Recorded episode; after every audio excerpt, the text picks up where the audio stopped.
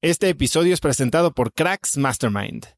Cracks Mastermind arranca un nuevo ciclo anual y quiero invitarte a aplicar para ser parte de esta comunidad. Pero, ¿qué es Cracks Mastermind exactamente? Bueno, Cracks Mastermind es una comunidad de mexicanos y mexicanas con negocios exitosos. Pero no solo eso, también compartimos una mentalidad de crecimiento y buscamos vivir intensamente para tener resultados extremos que tengan impacto en nuestras empresas y nuestra sociedad.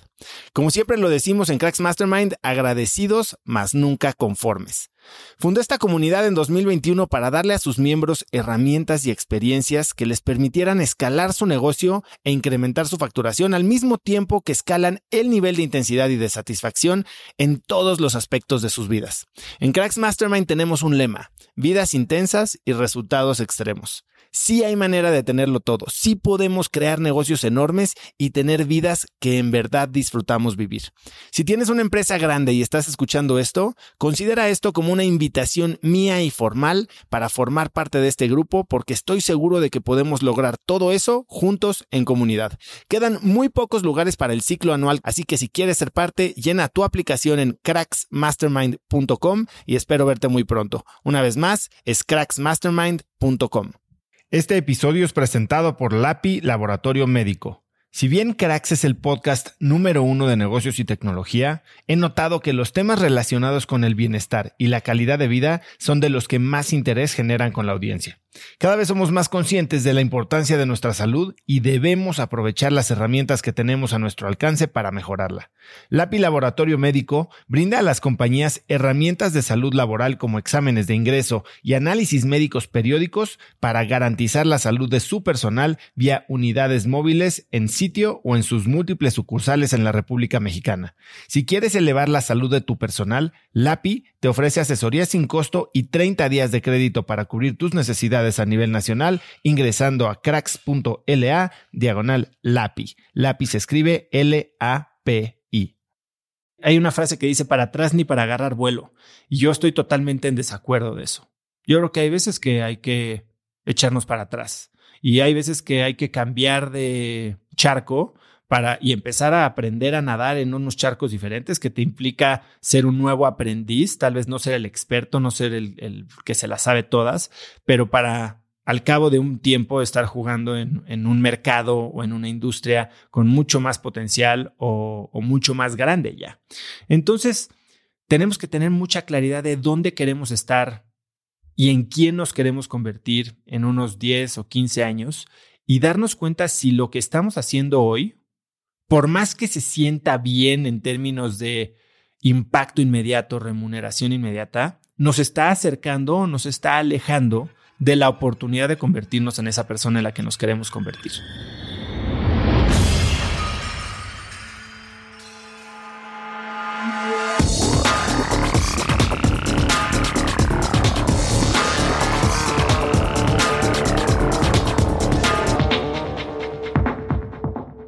Hola y bienvenidos a un nuevo episodio de Cracks Podcast. Yo soy Osotrava y entrevisto cada semana a las mentes más brillantes para dejarte algo único y práctico que puedas usar en tu vida diaria.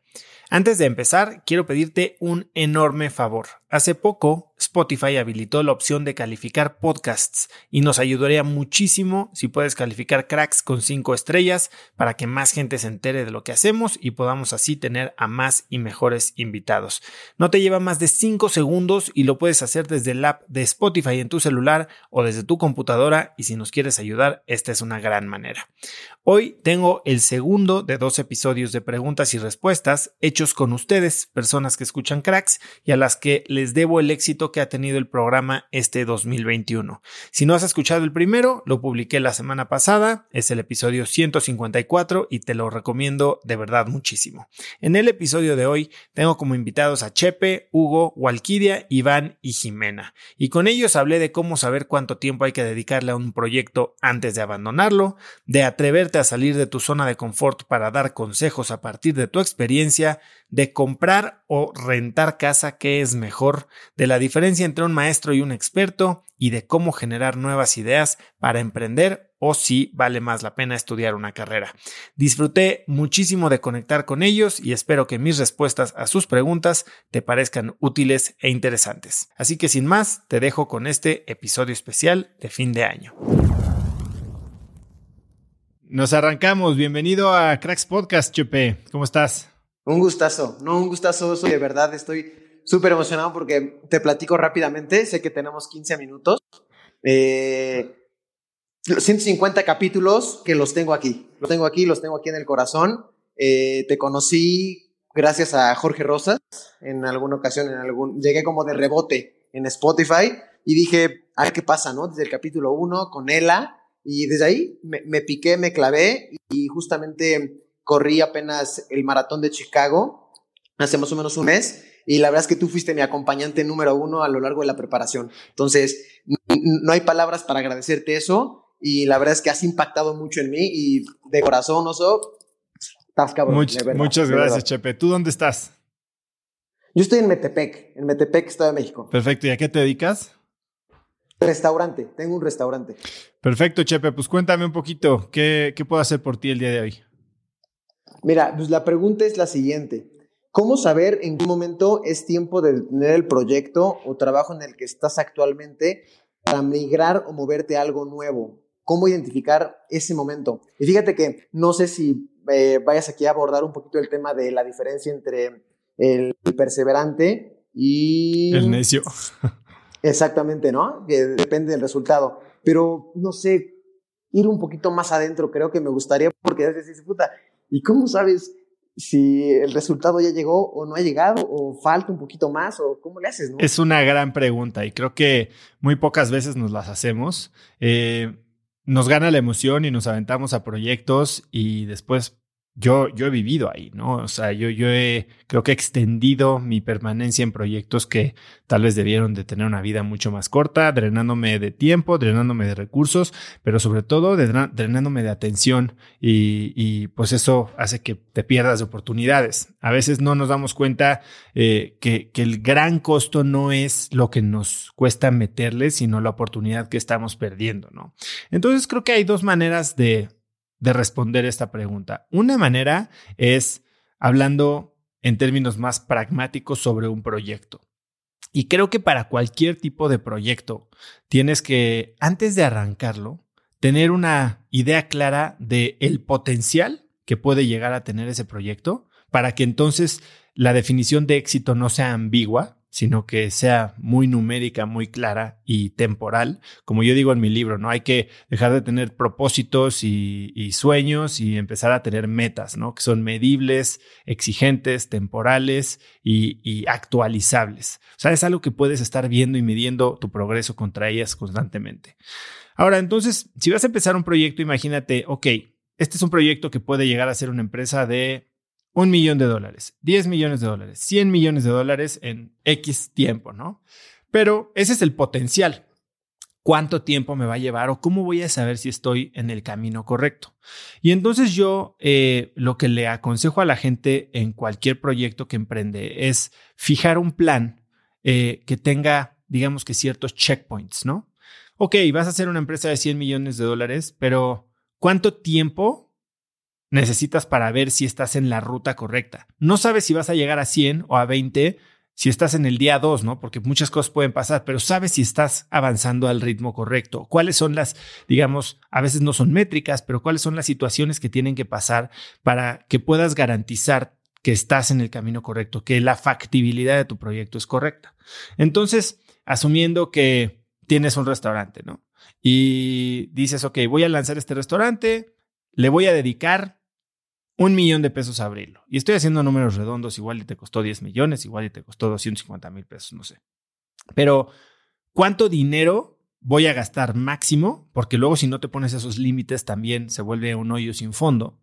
¿Y qué tengo que haber logrado con este dinero en cuánto tiempo? Entonces dices, ok, yo voy a lanzar mi restaurante el primero de enero de 2022, voy a gastarme un millón de pesos en ponerlo y para el mes 6 tengo que estar en al menos break-even, ¿no? Ah, no o sea, tengo que dejar de financiar la operación, se debe de, de, pagar los gastos por sí solo.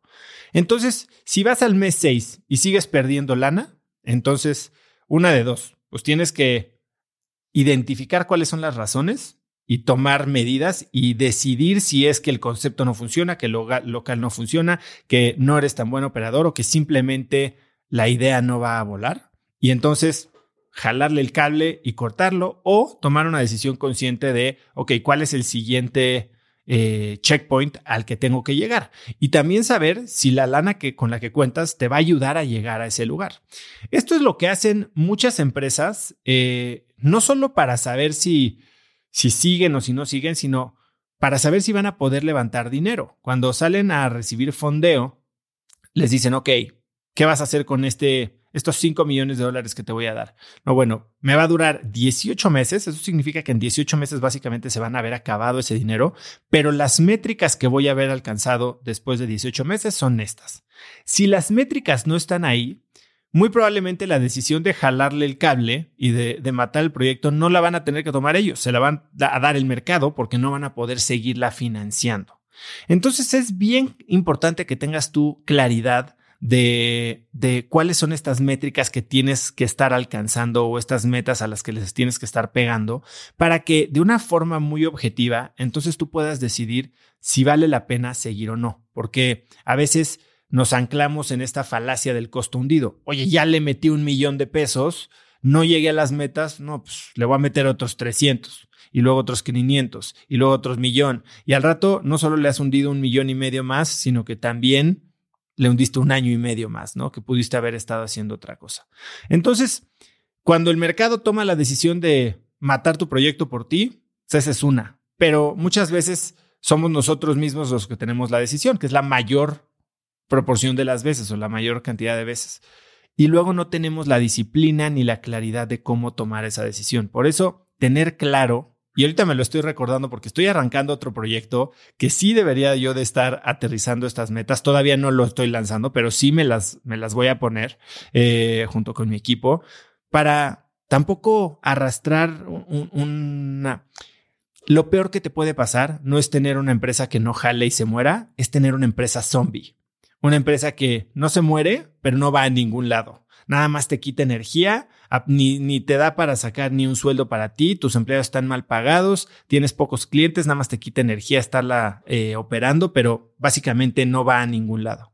Entonces tienes que tener este sistema para que no sea subjetiva la decisión, sino que sea muy objetiva. Ahora, esa es solo parte de la respuesta. La otra parte de la respuesta tiene mucho que ver con decisiones de vida no es simplemente en un proyecto, porque puede estar yendo un proyecto muy bien, pero te puedes dar cuenta que tal vez no es el proyecto de tu vida. Y hay que saber cuándo eso está sucediendo, ¿no? Yo una vez tuve una, una reunión de las más duras, yo creo que de feedback que he tenido con algún amigo, mentor, eh, con, con Miguel Mier. Y le conté lo que estaba haciendo y le conté los problemas que estaba teniendo. Y me dijo, Oso, ¿qué haces ahí? Tú tienes más software y más hardware que para eso. Deberías estar haciendo cosas más grandes. Y me pegó duro, ¿eh? Y no supe cómo, cómo actuar en ese momento eh, para utilizar ese consejo, pero se me ha quedado al grado de que hoy te lo puedo contar. Y hace poco estaba escuchando un podcast de Tim Ferriss con Chris Dixon, que es un socio de un fondo de inversión que se llama Andreessen Horowitz, y Naval Ravikant, que es el fundador de una empresa que se llama Angelist, un, un, tipo muy inteligente, un inversionista ángel bastante prolífico y un gran promotor de, de blockchain y criptomonedas y demás. Y, y, en esta conversación estaban hablando de este cambio masivo y de la migración de talento que se está dando a lo que se le conoce hoy como Web3, ¿no? Eh, toda la, digamos que la, el Internet descentralizado que se está viniendo, que hoy lo podemos ver medio en criptomonedas, medio en Decentralized Finance o en NFTs o todo ese tipo de aplicaciones.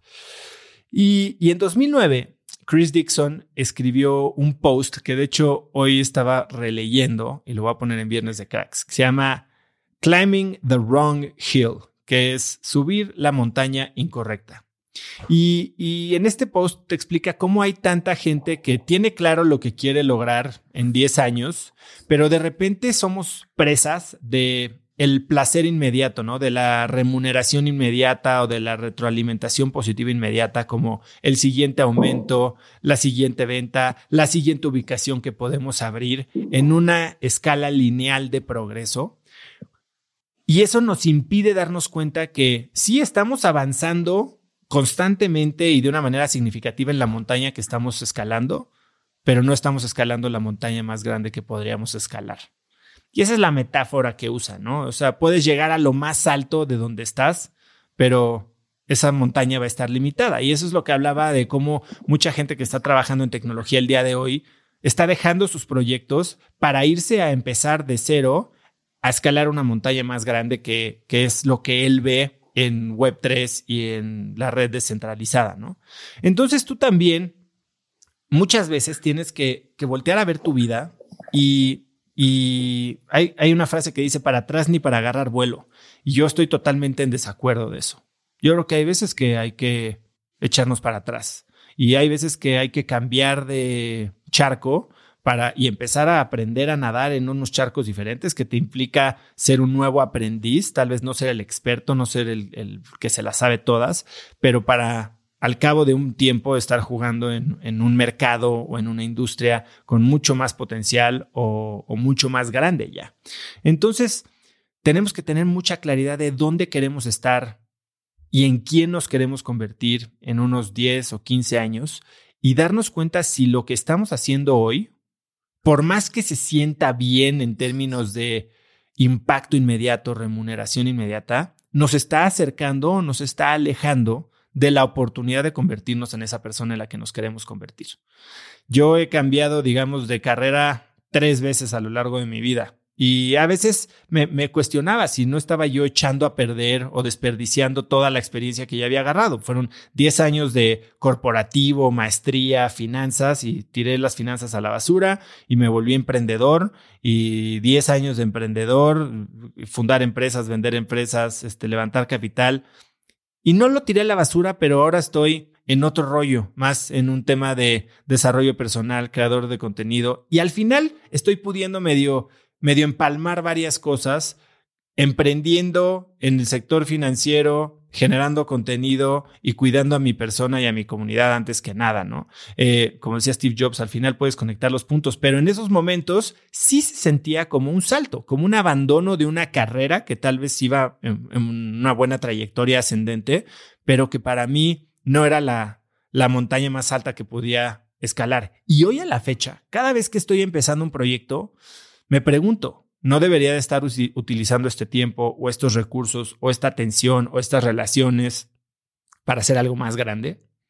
Hay veces que sí creo que podría ser algo más grande, no en todas actúo, eh, pero al menos tengo esta, esta apertura a, considerarlo. Y esa sería mi respuesta a tu pregunta. Espero que haya sido un poquito más profunda.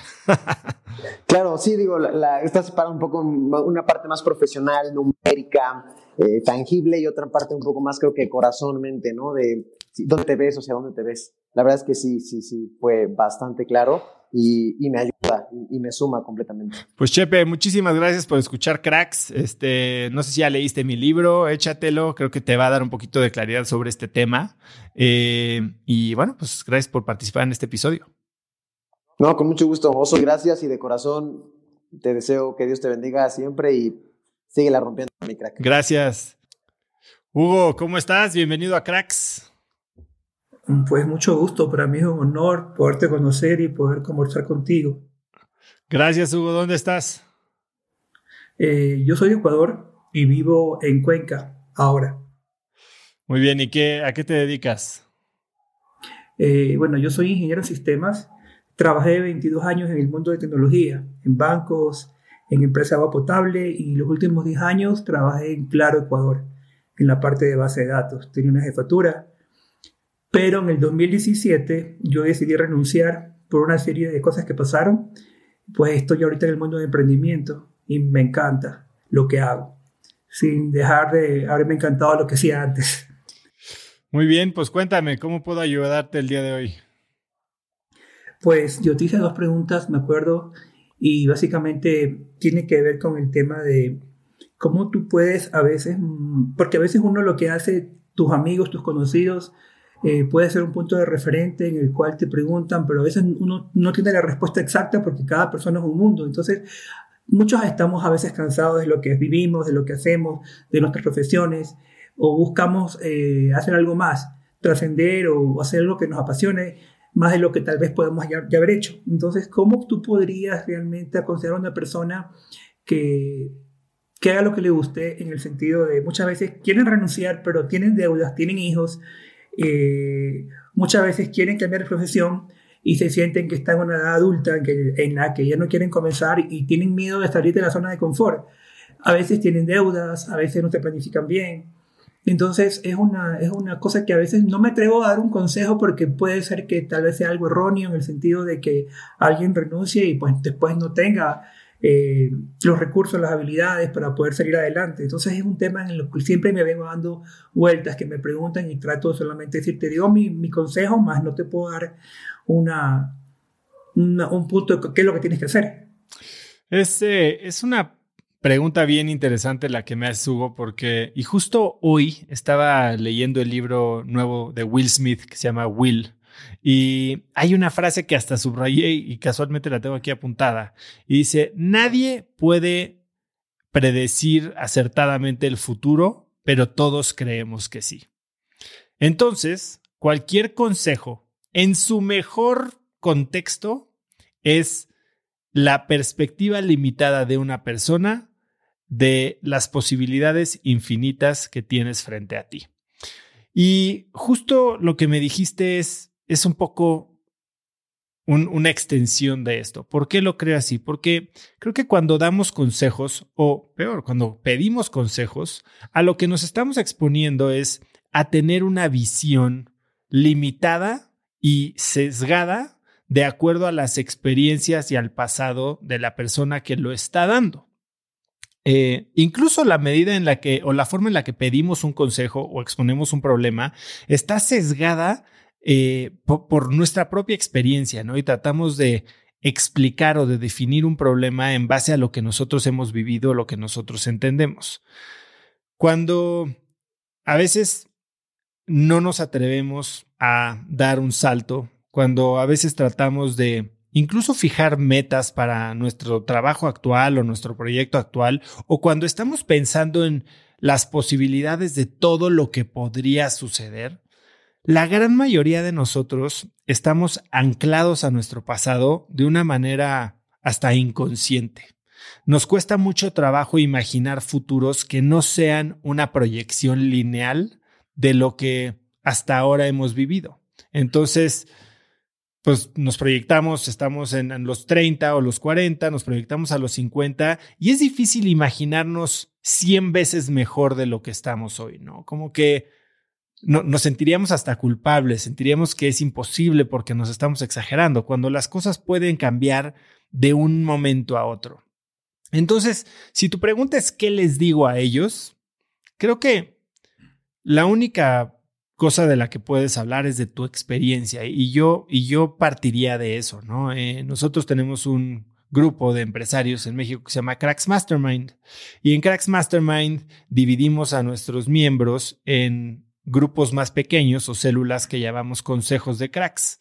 Y en los consejos de cracks que se reúnen una vez al mes para platicar de los retos, los problemas, las situaciones más importantes, tanto a nivel profesional como a nivel personal de cada uno de los miembros, les decimos, ok, tú puedes exponer tu reto y si vas a pedir ayuda, entonces el que te dé la ayuda no te puede dar opiniones, te tiene que relatar cómo le fue a él. Porque cuando damos experiencia. exactamente, que es, eh, me parece una técnica que se llama la técnica gestalt, eh, en la que tú no das consejos, sino simplemente cuentas una historia a partir de tu experiencia. Si tú no tienes experiencia sobre un tema del que te están hablando, tal vez puedes referir un libro, tal vez puedes referir un, un curso, un documental, pero yo creo que deberías hacer esto. Es una, es una manera muy fácil de quedar mal, porque para todo mundo es bien fácil sentirse experto de sillón, ¿no? Como el coach de domingo que, que, está viendo y debió de haber hecho el cambio, debió de haber dado el pase, debió... o a veces uno queda mal por tratar de, de, hablar mucho. Entonces, hay diferentes realidades. Unos tienen hijos, otros no.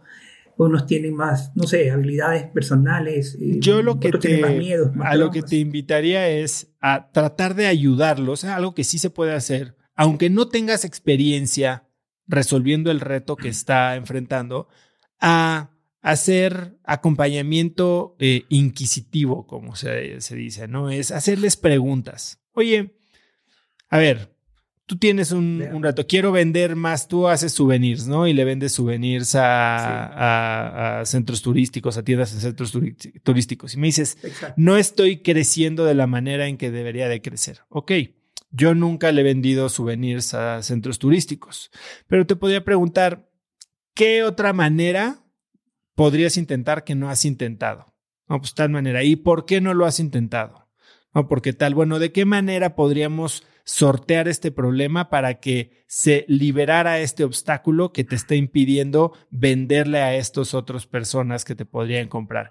Y entonces es simplemente guiar a la persona a encontrar la respuesta que está dentro de ellos porque conocen su situación, porque conocen el problema, porque conocen la industria a través de preguntas reales que tal vez le den a la persona una oportunidad de ver un problema desde una perspectiva diferente. Sí, a veces no necesitas saber exactamente de la industria de alguien para poder hacer preguntas tal vez basadas en un reto que viviste tú o e, en alguna experiencia que has visto en tu propio ambiente, tu compañía, tu industria, para que ellos puedan entonces ver de una manera un poquito más creativa la situación en la que se presentan. Ahora, cuando me dices, la gente tiene miedo y no ha planeado y no, entonces ya te estás dando tú la propia respuesta, ¿no?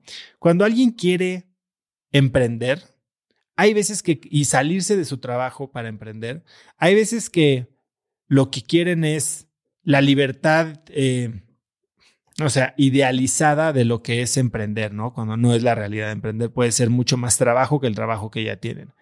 Pero en muchas otras ocasiones lo que quieren es simplemente poder vivir de un hobby o hacer su hobby más tiempo. En ese caso, yo lo que le digo a la gente es, trata de empezar a hacer dinero con tu hobby sin cargarle toda la responsabilidad de mantenerte. Entonces, empieza a hacer, yo soy gran fanático de lo que dice Patrick McGuinness en su libro El Emprendedor 10%, empezar a emprender con un, una red de seguridad. Mucha gente cree que la red de seguridad viene de tener ahorros o de tener un papá millonario o una herencia. La red de seguridad viene de alguien que cubra tus gastos básicos, que para eso puedes incluso tener una red de seguridad mucho más holgada o mucho más firme si bajas tu nivel de gastos, si reduces tu nivel de vida de una manera en la que puedas no solo empezar a ahorrar, sino que empezar a generar ingresos de tu hobby o de tu nuevo emprendimiento en paralelo a tu sueldo para que el día que decidas dejar tu trabajo, entonces tu, tu nuevo emprendimiento ya esté un poco más maduro y, y te pueda soportar. Porque en el momento en que dejas lo seguro, te vas por un emprendimiento de algo que, digamos, amas, algún hobby, y entonces le quitas lo divertido al hobby y le pones la exigencia de ser tu forma de manutención, entonces no solo puedes haber perdido tu seguridad, sino que también puedes haber perdido tu hobby. Em, por eso tenemos que ser más inteligentes. Y yo soy mucho de la idea de descubrir y involucrarte, tal vez no con la visión de hacer negocios desde el día uno, pero sí involucrarte con organizaciones, con clubes de aficionados, con comunidades que tengan intereses de los que tú quieres aprender. Primero desarrollar este hobby y tal vez poco a poco empezar a ver cómo puedes exprimirle un poquito de ingreso suplementario o adicional y no necesariamente dándole toda la carga de ser tu única fuente de, de sustento interesante. Me haces acordar justamente los motivos por los que yo renuncié y como dices, era, era una mezcla entre, entre lo que yo quería hacer, entre lo que yo quería conocer, como, tú, como te lo comenté, yo, yo diseño, desarrollo y fabrico artesanías y recorro mi, el país vendiéndolas. Era uno de mis hobbies que yo tenía cuando yo antes podía, trabajaba, viajaba por el mundo y tenía colecciones de souvenirs por toda mi refri. Pues algún día eh, nos pusimos la idea, ¿y por qué no hacerlo como un negocio? ¿Y por qué no hacer también de los viajes un negocio? Y es algo que lo que trato y, y, lo disfruto realmente. Eh, puede cansar también porque es exigente, pero hay que darse un, un balance, como tú dices. Eh, pero sin, sin, quitarme el sentido de que es un negocio que tengo que saber que de eso vivo, darle, darle, darle, la organización como tú dices, y lo bueno es que uno tiene, tiene o en mi caso tengo eh, la organización, la planificación de, de, lo que me dejó 20 años de carrera en informática, de tecnología, y como que eso lo he podido combinar. Y eso mezclado a habilidades que desconocía y que me han tocado aprender, como el tema de las ventas. Yo nunca había vendido y descubrí que era un vendedor excelente creo que eso también es un punto importante en, mi negocio y que me ha ayudado bastante, la verdad. Pues buenísimo, Hugo. ¿Hay algo más que pueda responderte en los minutitos que nos quedan? Sí, justamente la otra, pregunta era cómo tú puedes hacer que las personas descubran sus habilidades y las puedan pulir o las puedan desarrollar para poder este, hacer algún tipo de emprendimiento o, llevarlas a su vida privada de una mejor forma. Yeah, creo que nosotros nos la pasamos tratando de hacer que la gente haga cosas. Y la verdad es que no podemos hacer que la gente haga cosas. Lo que podemos hacer es inspirarlos a hacer cosas y, liderar con el ejemplo, ¿no? Si estás hablando de cómo inspiro a mi equipo o cómo hago que mi equipo pueda descubrir nuevas habilidades, tal vez involúcralos en proyectos que los saquen un poquito de su zona de confort y que ellos entiendan que que los incentivos de, para ellos aprender están alineados. Ahora, tal vez nunca vas a hacer que les guste el desarrollo, ¿no? O que les interese la historia eh, española o la, literatura francesa.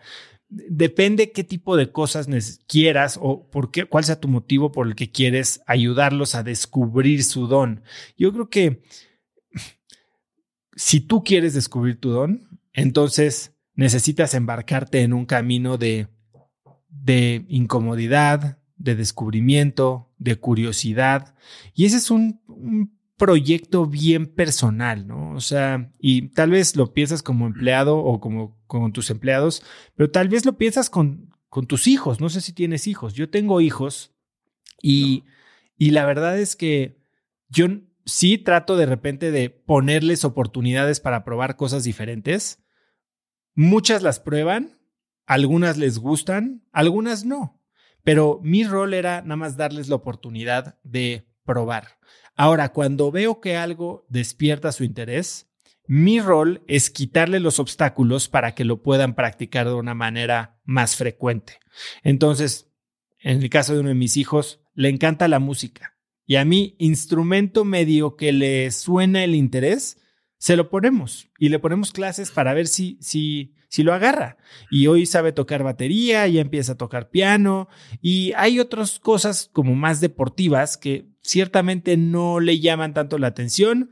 Eh, algunas afortunadamente sí, pero tampoco lo obligamos, ¿no? A hacer cosas que, que no quiera. Sí lo probamos o, o le damos la oportunidad de probar varias cosas, pero entendemos que tal vez eso que nos gustaría que fuera su, su don, pues no lo es y nunca va a ser basquetbolista profesional o futbolista profesional. Simplemente es tener un poco la voluntad de, de abrirles el mundo y después darles las herramientas para descubrirlo.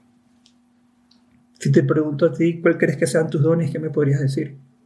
O tus habilidades? Es una buena, buena pregunta. Creo que soy bueno para resolver problemas, para entender cuáles son las partes esenciales de, de un sistema y por un sistema puedo hablar de un negocio, de una situación o un problema que hay que resolver. Eh, soy bueno para eh, poner las cosas en acción. Eh, y te podría, podría intentarte decir que soy bueno para comunicar.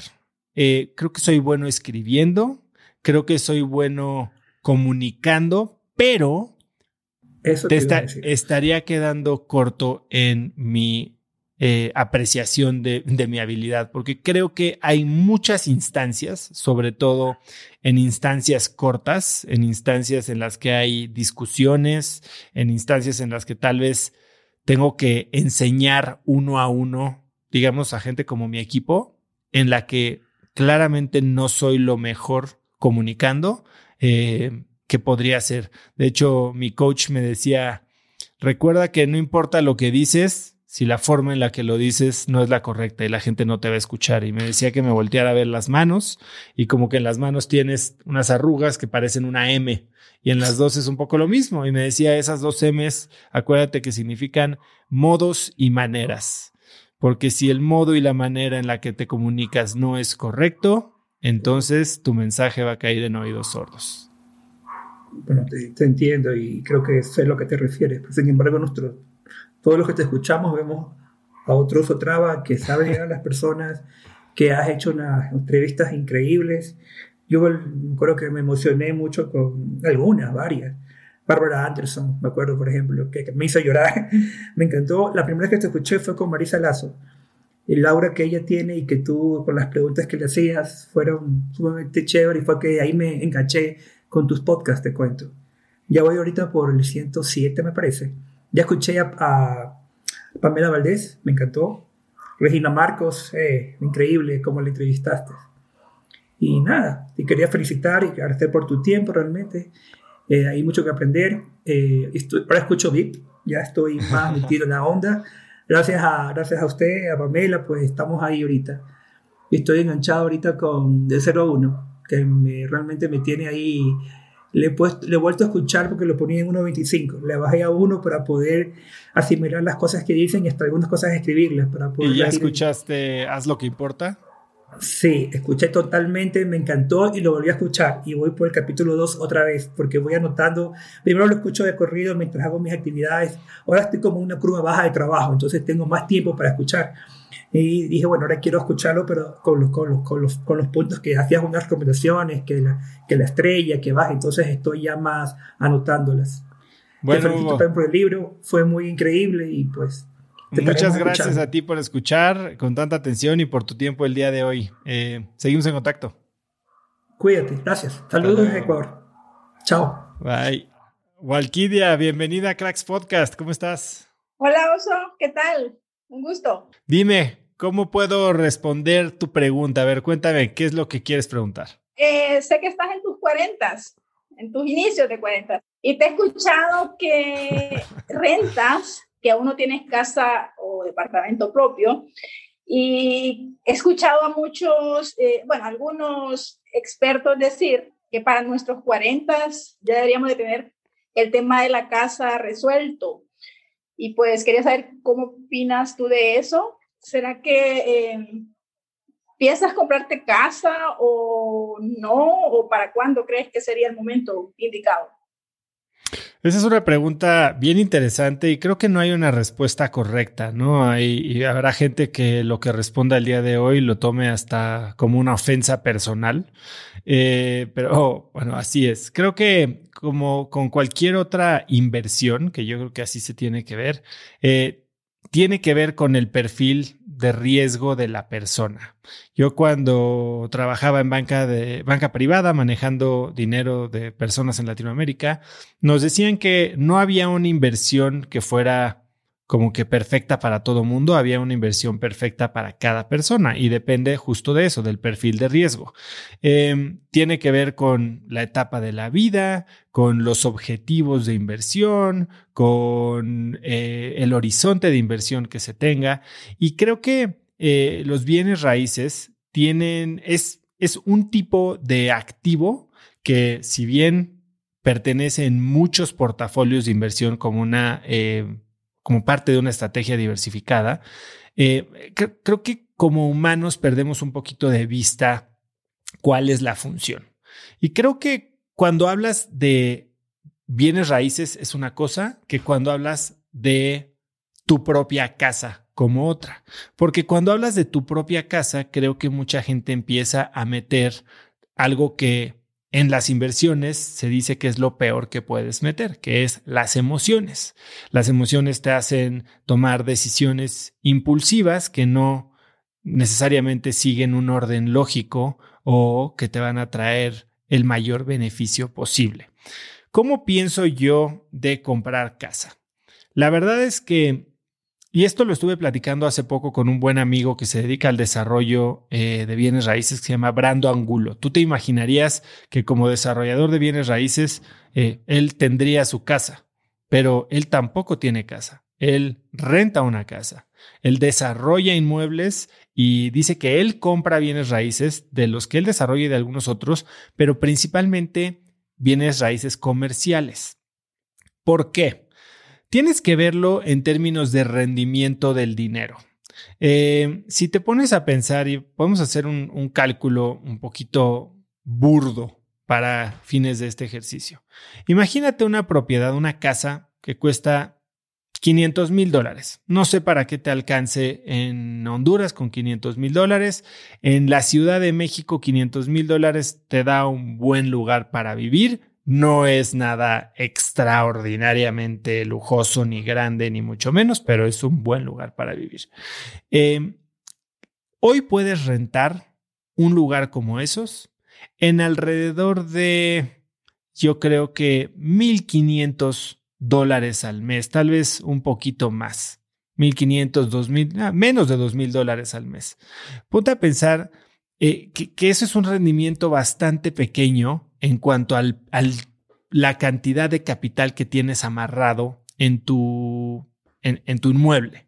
Si bien no estás considerando eh, lo que tienes que pagar o lo que tendrías que pagar como dueño del inmueble en términos de impuesto predial o de mantenimientos o, etcétera, pues tampoco estás tomando en cuenta la apreciación, ¿no? Entonces estamos viéndolo en simplemente en digamos que en la óptica de los flujos.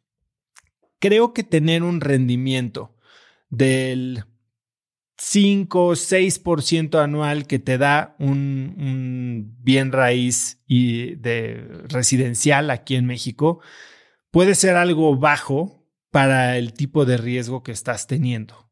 Eh, hay veces que te dan hasta menos.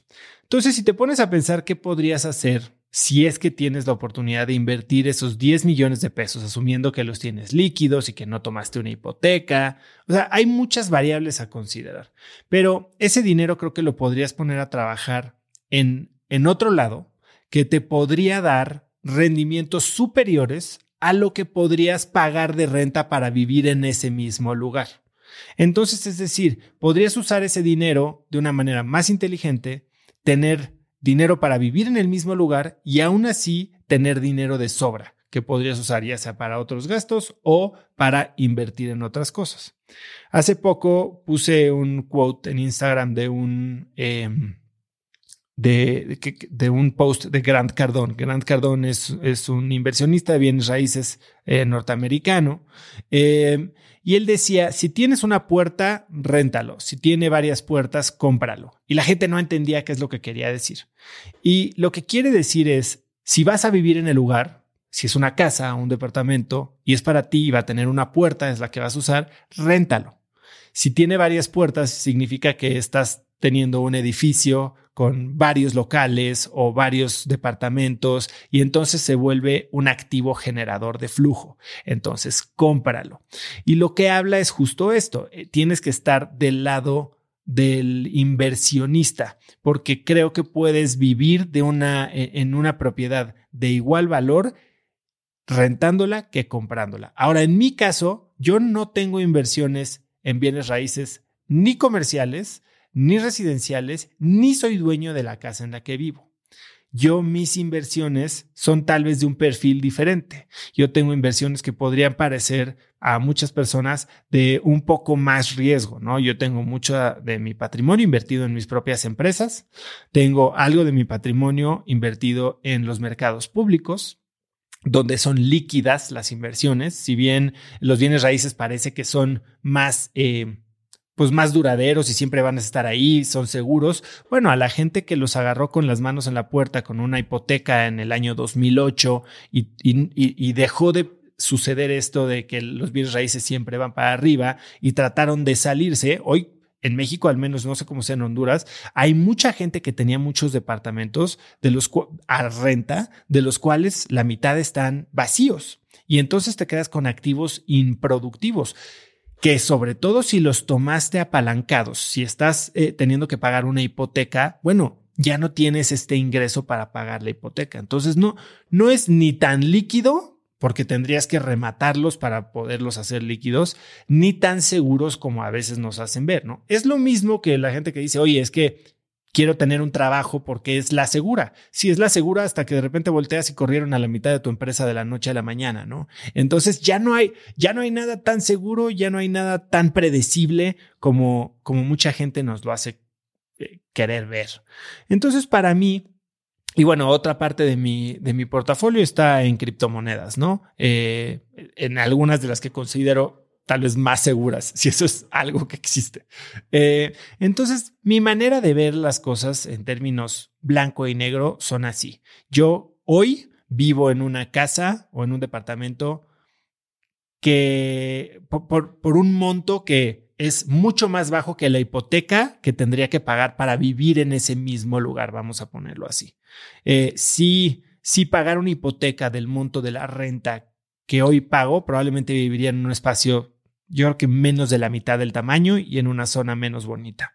Entonces yo estoy muy contento en donde vivo, sin mencionar que mi renta ya incluye el mantenimiento del condominio y muchas no pago predial. Claro que no estoy participando de la apreciación del inmueble en, caso eventual de que lo vendiera, ¿no? Em, ahora, ahí hablamos de la parte, pues, blanco y negro. Pero, pues, la gente quiere tener esta seguridad, ¿no? ¿Qué pasa si me muero? ¿Qué pasa si eh, me empieza a ir mal en el trabajo y entonces no tengo casa? Bueno, si eres dueño de tu casa al 100%, pues tal vez tienes esa seguridad. Si eres dueño de una casa hipotecada, tienes que entender que si pierdes tu trabajo, sigues debiendo la hipoteca, ¿no? Entonces corres el riesgo de que no solo te quiten tu, tu, tu casa, sino que pierdas una gran parte del capital que ya has invertido en ese crédito, ¿no? Entonces tienes que tener la, la mentalidad muy fría en cuanto a cómo quieres pensar en bienes raíces. Hoy, no sé, si, si vivieras en Perú, si vives en México, si te tocó vivir en Venezuela, tal vez tener un bien inmueble te ancla, ¿no? Y, y, no te permite la movilidad que tal vez quieres tener. Hoy yo conozco mucha gente, olvídate que se vaya de país. Decidió salirse de la Ciudad de México eh, a, vivir en provincia o en cerca del campo con el tema del encierro, de la pandemia, y al no ser dueños de su casa, pudieron cancelar su contrato de arrendamiento, sacar todas sus cosas e irse. Y te da esta flexibilidad, esta movilidad que hoy parece ser mucho más valiosa que la seguridad que te da cuatro paredes y un techo, ¿no? Entonces, bueno, es, un poco de cómo yo pienso. Eh, tengo la fortuna de que mi esposa eh, entiende mi manera de pensar, no es de las que me pide todo el día que tengamos una casa.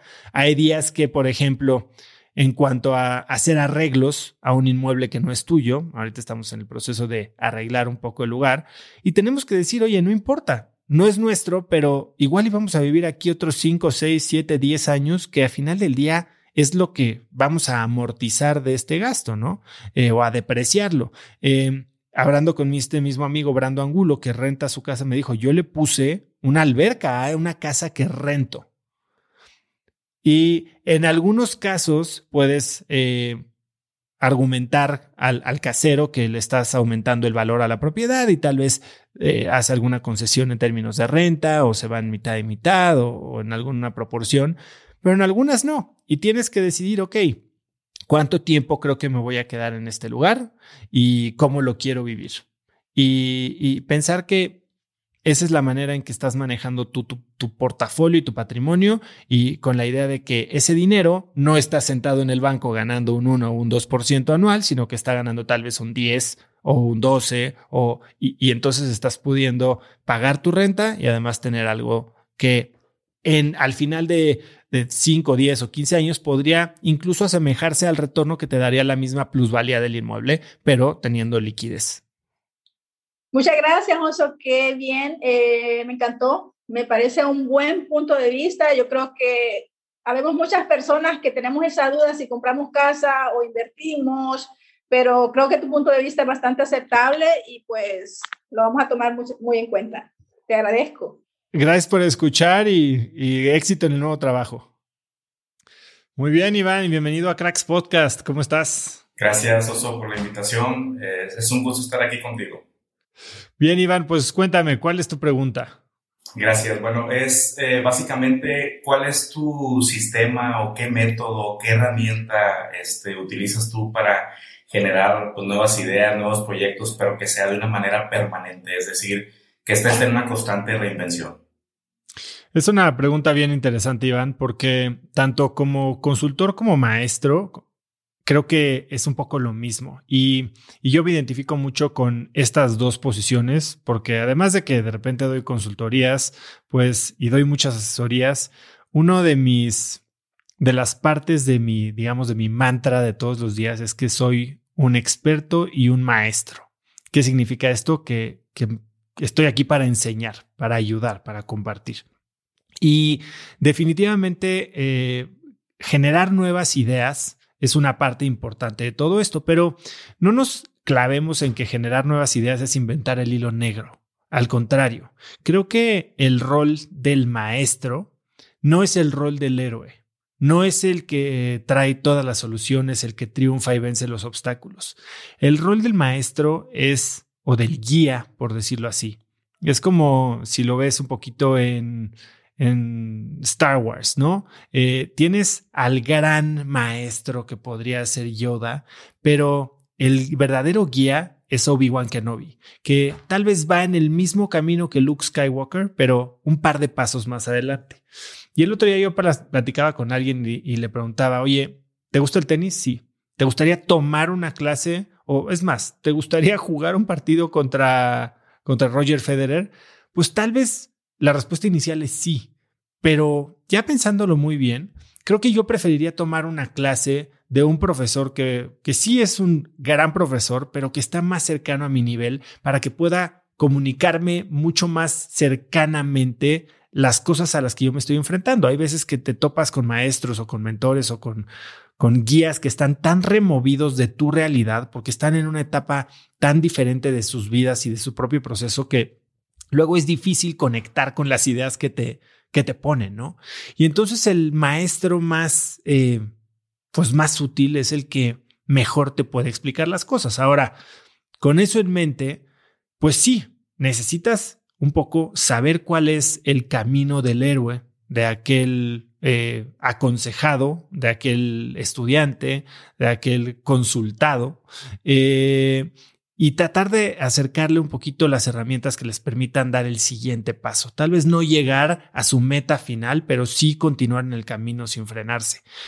Ahora, ¿cómo yo hago esto? Para mí, yo hubo un momento en el que me di cuenta que mi rol era esta, digamos, intermediación o este arbitraje tal vez de información, de acceso o inclusive hasta de idioma entre las cosas a las que yo tenía exposición, desde por mi network, por mi maestría, por los idiomas que hablo, por los viajes que hago y la gente que quería y que podría utilizar esas herramientas, pero no tenía acceso a esas cosas. Y entonces, sin mucho empacho, la, gente de repente no valora mucho esta idea de, de hacer arbitraje, ¿no? De comprar algo de un lado y venderlo en otro, cuando la realidad es que así se hacen los negocios, ¿no? Y creen que para verdaderamente tener un poco la medalla de maestro tiene que ser el inventor de la teoría, cuando la realidad es que todos sabemos que todo lo que estamos aplicando hoy ya lo inventó alguien más y son muy pocas las personas que están Inclusive los, los inventos o, las teorías que revolucionan industrias o disciplinas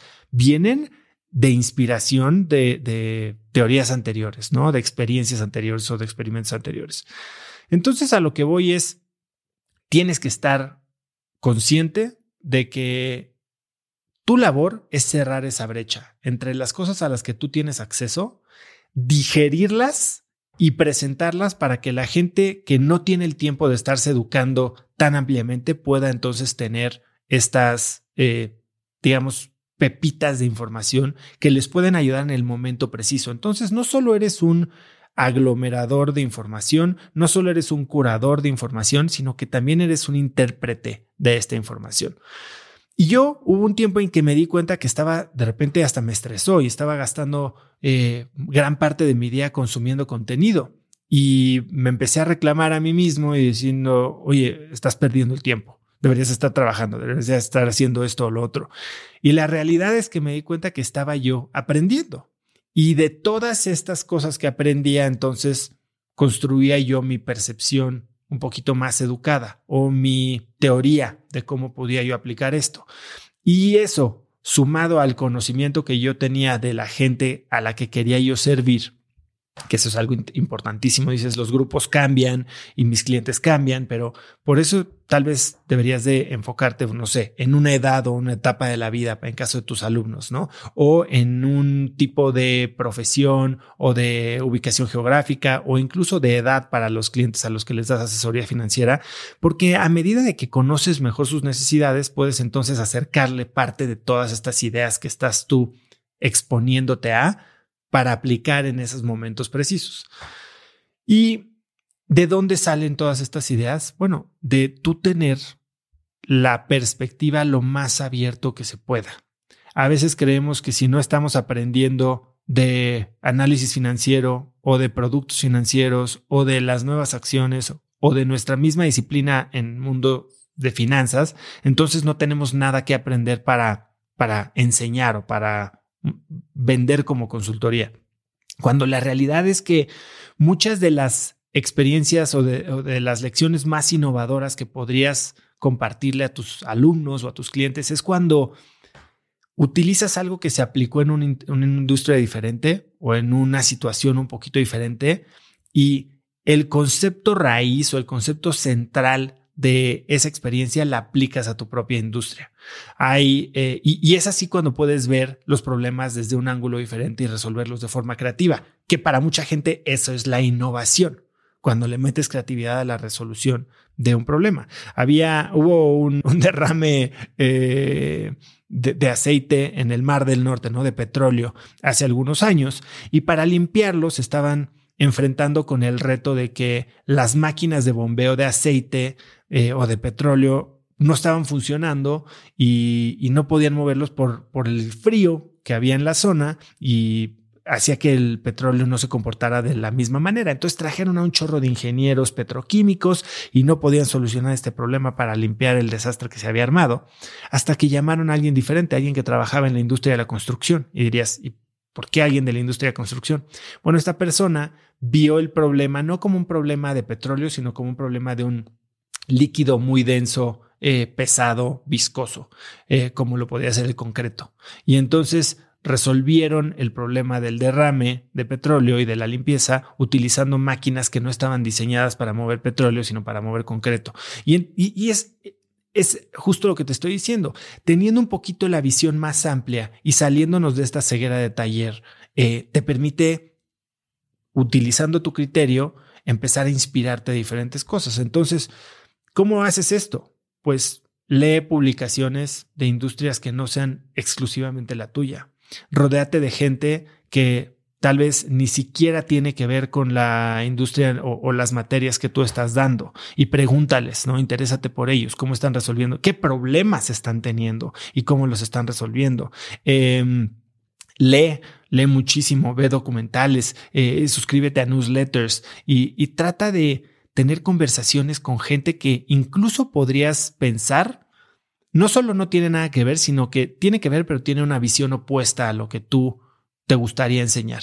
¿Qué puedes aprender de estas personas? ¿Cómo te sales un poquito de esta ceguera de taller, de estas, eh, de estos paradigmas con los que tal vez has venido operando y que sientes que te funcionan, porque si no eres tú el que está, como dicen, cambiando tu industria, si no eres tú el que está creando el nuevo producto, la nueva compañía, el nuevo servicio que va a terminar con el negocio que tienes tú hoy, entonces va a ser alguien más, pero alguien lo va a hacer. Y entonces yo te invitaría a mantener la venta abierta, ¿no? Y, es algo que que yo afortunadamente, si me preguntan, oye, ¿qué aprendiste cuando hiciste tu maestría en Stanford? Yo aprendí a aprender. Yo lo he platicado mucho, llegué a Stanford con la mente muy cerrada en, términos culturales, en términos eh, intelectuales, y ahí me abrió la mente, ¿no? Y me abrió el mundo a la lectura, a diferentes culturas, a diferentes eh, maneras de ver la vida y, y hoy eso es creo que lo más valioso que tengo, ¿no? Yo soy alguien sumamente curioso, no me da pena hacer las preguntas que a veces parecen tontas y, y trato de aprender. A veces me cuesta mucho callarme la boca, pero he descubierto que cuando te callas la boca es cuando el mayor beneficiado eres tú, porque entonces estás aprendiendo. Así que eso es lo que te podría compartir en términos de cómo mantenerte fresco y abierto a ideas. Eh, trata de meterle variedad a tu vida. Perfecto. Pues agradezco tu este, invitación nuevamente. Este, muy contento de estar aquí contigo y este, pues esperamos verte pronto por acá en Chihuahua. Gracias a ti, Iván. Gracias por escuchar Cracks Podcast y espero seguirte aportando. Jime, bienvenida a Cracks Podcast. Gracias, Oso. Jime, cuéntame, bueno, para los que no sepan, Jime es yo creo que la más reciente adición al equipo de Cracks. Eh, la conocí en una cena en la que me invitó David Samra y después tuvimos ahí una plática interesante con Roro Chávez. Jime este, se apuntó también, como cualquier escucha, ella escuchaba Cracks. Cuéntame un poquito cómo llegaste a Cracks y cuál es la pregunta que te puedo responder hoy, Jime. Súper oso. Sí, la verdad es que escucho Cracks desde hace muchísimo tiempo. La primera vez que lo escuché fue gracias a que le llegó una publicidad a mi mamá este, en Instagram para que escuchara el episodio de Mariel Holley, este, que es una súper nadadora. Este, me metí por curiosidad a escucharlo, me quedé enamorada de ese episodio y empecé a escuchar un poco más y más y más y aplicar ciertas cosas que iban diciendo en los podcasts a mi vida cotidiana. Y entonces, pues me gustaba cierto podcast y se lo enviaba a mi socio de ese entonces o a mis mejores amigos, o a mi papá, o a mi familia. Este, y así fue como la verdad me fui convirtiendo en fan de cracks. Pues dime, ¿qué te puedo responder hoy que no te haya respondido? este, yo creo que una pregunta que ahorita me está surgiendo en la vida es un poco, si tú llevas una vida como joven emprendedor o emprendedora, eh, ¿hasta qué punto vale la pena o si es necesaria una, una educación universitaria desde tu punto de vista. La verdad es que ahorita lo que pasa es la universidad te, o sea, no estoy diciendo que te quita, pero le tienes que dedicar al menos seis horas al día. Y si estás emprendiendo, necesitas también dedicarle gran parte de tu tiempo, de tu esfuerzo, de tu energía, de tu creatividad, que si no, se la tienes que estar dedicando a trabajos que entregas no sabes bien si realmente los checan o nada más te ponen 10 y no tienen trascendencia, cuando lo otro que estás haciendo realmente pues, puede cambiar el mundo o sí, sí puede tener una trascendencia un poco más allá. No sé tú qué opinas en ese sentido. Híjole, es una pregunta bien, bien complicada en la que yo pienso mucho porque pues tú sabes que tengo hijos de 6 y 7 años y no sé cómo se va a ver su, su educación cuando ellos sean grandes, ¿no? Eh, por un lado, Tienes a gente sin carreras, eh, Héctor Cruzado, fundador de Soy Water, eh, creo que no acabó ni primaria. Eh, tienes a Pamela Valdés, que, de Vic, que está haciendo una empresa increíble, que pues tomó el Teal Fellowship y se salió de la carrera. Tienes a gente incluso como Mark Zuckerberg, ¿no? Que no termina la carrera y hace Facebook. Creo que estos son un poco outliers, ¿no? ciertamente creo que tenemos que dividir esto en dos cosas. Una es, como decía Ricardo Weather, fundador de Justo, nunca puedes dejar de aprender. Nunca debes dejar de aprender. El que deja de aprender, entonces se queda atrás en la vida. Y creo que ciertamente hoy hay muchas maneras de aprender, ¿no? Desde YouTube hasta cursos en línea, hasta aceleradoras, eh, clubes de emprendimiento o trabajar con un emprendedor, trabajar en una empresa o incluso empezar tu propia empresa. Lo que sí creo es que no es tan fácil para la mayoría de la gente tener la estructura suficiente para aprender los básicos por su lado. ¿Qué significa esto? Que si, sin ayuda profesional, sin guía, sin un programa, sin una estructura, para mucha gente simplemente va a ser un, una serie de clases o cursos desencajados que no van a poder ni siquiera conectar conceptos entre ellos y mucho menos llevar a la práctica. Como sabes, pues como se aprenden las cosas es haciéndolas, ¿no? Y creo que hay hasta dentro de las estructuras universitarias muchas diferentes maneras de enseñar. Por un lado tienes los lectures o las, las conferencias y vas y tomas nota, otros son los trabajos en equipo y otros son como lo hacen en muchas universidades de Estados Unidos el, eh, los casos de estudio, ¿no? En las que básicamente te cuentan una historia de una empresa o de una situación que se vivió por un emprendedor y tú tienes que pensar qué harías aplicando lo que has aprendido en clase. Algo que yo siempre he pensado y que le digo a mucha gente es, no, no tienes que pensar en la educación simplemente como la parte técnica de lo que estás aprendiendo. Es más, si me preguntan a mí cuáles son las cosas que aprendiste en ingeniería industrial, no sé si me acuerdo de cómo derivar o si me acuerdo muy bien cómo aplicar teoría de colas. Si me preguntan cómo, qué aprendiste en la maestría en Stanford, pues no sé si me acuerdo muy bien a hacer cálculos estadísticos avanzados o incluso a hacer que me cuadre un balance. así de, así de, básico. Pero lo que sí creo que te da una educación universitaria formal es un ambiente en el que puedes experimentar. Que eso es algo que en la vida real no normalmente tenemos, ¿no? Un ambiente donde puedes experimentar, puedes hacer muchas tonterías, puedes generar un network de gente que está viviendo lo mismo, que son unos lazos que se generan muy fuertes para, para el resto de la vida que cuando estás, si bien haciendo prácticas o siendo becario o trabajando con alguien, pues hay veces que, que el, margen de error no es tan grande, ¿no? Se espera que tengas un alto desempeño, desempeño desde el inicio. Y si bien está bien fracasar y, y yo soy de los grandes proponentes de que se acepte el fracaso en el mundo y, de que se celebre y que eh, podamos dejar a la gente aprender, pues no normalmente es la realidad y sobre todo cuando estás trabajando en una empresa de alto crecimiento, una empresa exponencial, una empresa de alto impacto, pues es bien complicado decir, me voy a equivocar y no pasa nada, ¿no?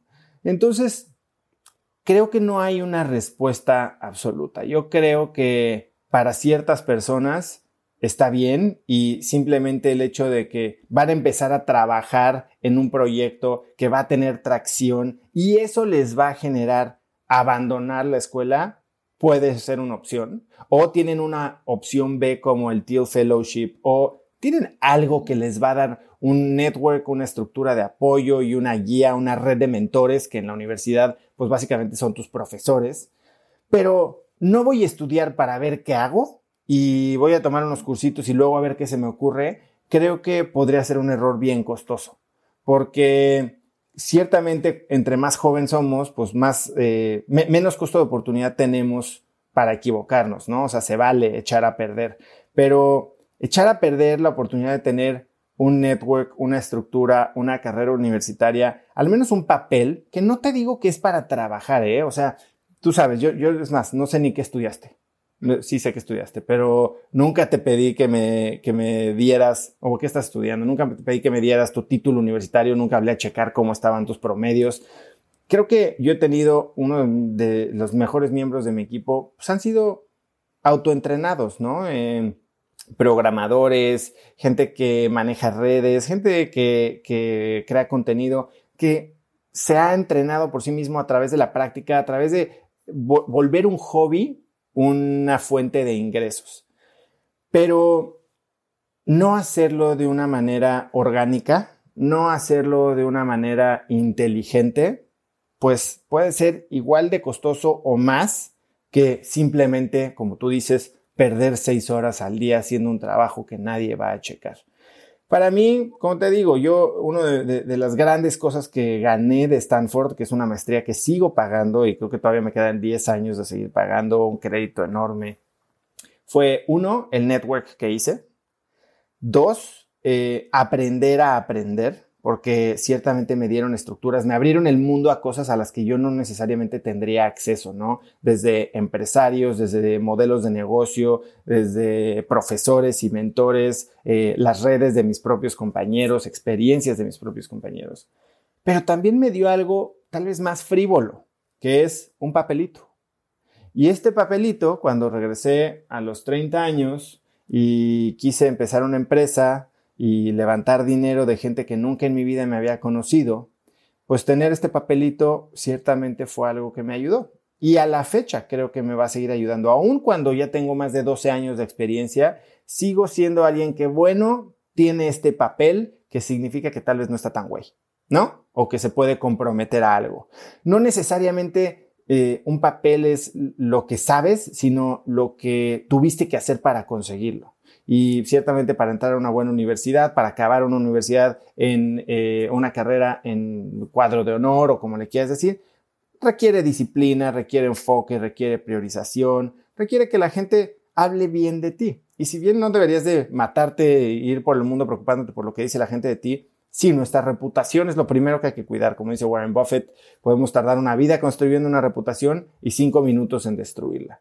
Así que yo no me, no me clavaría en el aspecto de, no, bueno, pues es que estudiar ya está anticuado. Estudiar me están enseñando metodologías que ya no se aplican a la vida real. Hoy no estoy aprendiendo de ninguno de de los verdaderos líderes de industria. Hay ciertas universidades que llevan a gente que está eh, liderando industrias, liderando startups increíbles a dar clases, ¿no? Eh, en la Universidad Iberoamericana, los fundadores de, Resuelve tu Deuda tuvieron una clase mucho tiempo. En el ITAM, los fundadores de AllVP también han tenido una clase. Eh, y entonces a estas clases invitan a fundadores, expertos, inversionistas, para darte un poco este feeling del mundo real. Y no solo eso, sino que dentro de esas clases van seleccionando a los mejores alumnos y les ofrecen trabajos.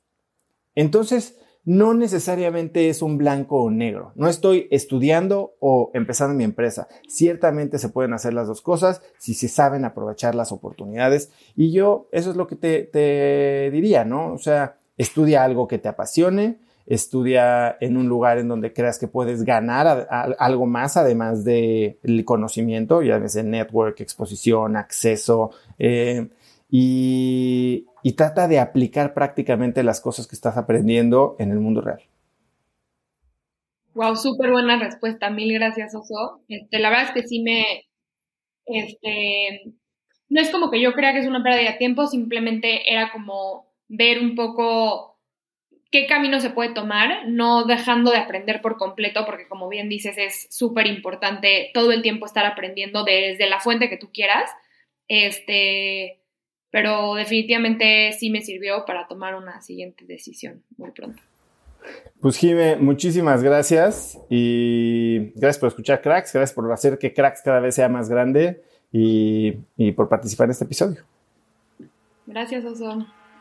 Me encanta de verdad responder las preguntas de la comunidad de cracks. No me queda duda de que todas las personas que escuchan el programa, así como tú, comparten algo muy especial que son las ganas de aprender y mejorar todos los aspectos de sus vidas. Si te gustó el episodio, por favor compártelo con alguien usando el link cracks.la diagonal 155. También sigue Cracks Podcast en Spotify o suscríbete en YouTube o iTunes y califícanos en Spotify por favor o en iTunes con 5 estrellas para que nos pueda encontrar más gente. Eso es lo que más nos puede ayudar ahorita. Mencióname en Instagram o Twitter con la lección que más te llevas como arroba y recuerda que si hay algún link a un libro o algún documental o algo que mencionamos el día de hoy, lo puedes encontrar en cracks.la diagonal 155.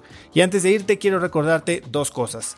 Mi libro Haz lo que importa está disponible y en él te enseño el método DMS de productividad y diseño de vida, así que puedes adquirirlo en hazloqueimporta.com, en Amazon, en Kindle, en audiolibro en Vic, básicamente en donde quieras. Y segundo, no olvides registrarte para recibir mi newsletter Viernes de Cracks, que es un correo muy corto que mando cada viernes con 5 tips, artículos, libros, gadgets, frases o cosas que encuentro en internet y que creo que pueden ayudarte a tener una vida más productiva o al menos empezar una interesante este fin de semana. Eso es todo por hoy, yo soy Oso Traba y espero que tengas una semana de cracks. Este episodio es presentado por Cracks Mastermind. Cracks Mastermind arranca un nuevo ciclo anual y quiero invitarte a aplicar para ser parte de esta comunidad. Pero, ¿qué es Cracks Mastermind exactamente? Bueno, Cracks Mastermind es una comunidad de mexicanos y mexicanas con negocios exitosos. Pero no solo eso, también compartimos una mentalidad de crecimiento y buscamos vivir intensamente para tener resultados extremos que tengan impacto en nuestras empresas y nuestra sociedad. Como siempre lo decimos en Cracks Mastermind, agradecidos, mas nunca conformes. Fundó esta comunidad en 2021 para darle a sus miembros herramientas y experiencias que les permitieran escalar su negocio e incrementar su facturación al mismo tiempo que escalan el nivel de intensidad y de satisfacción en todos los aspectos de sus vidas. En Cracks Mastermind tenemos un lema, vidas intensas y resultados extremos sí hay manera de tenerlo todo, sí podemos crear negocios enormes y tener vidas que en verdad disfrutamos vivir. Si tienes una empresa grande y estás escuchando esto, considera esto como una invitación mía y formal para formar parte de este grupo porque estoy seguro de que podemos lograr todo eso juntos en comunidad. Quedan muy pocos lugares para el ciclo anual, así que si quieres ser parte, llena tu aplicación en cracksmastermind.com y espero verte muy pronto. Una vez más, es cracksmastermind.com. Este episodio es presentado por LAPI Laboratorio Médico. Si bien Cracks es el podcast número uno de negocios y tecnología, he notado que los temas relacionados con el bienestar y la calidad de vida son de los que más interés generan con la audiencia. Cada vez somos más conscientes de la importancia de nuestra salud y debemos aprovechar las herramientas que tenemos a nuestro alcance para mejorarla. LAPI Laboratorio Médico brinda a las compañías herramientas de salud laboral como exámenes de ingreso y análisis médicos periódicos para garantizar la salud de su personal vía unidades móviles en sitio o en sus múltiples sucursales en la República Mexicana. Si quieres elevar la salud de tu personal, LAPI te ofrece asesoría sin costo y 30 días de crédito para cubrir tus necesidades a nivel nacional ingresando a cracks.la diagonal LAPI. LAPI se escribe L-A-P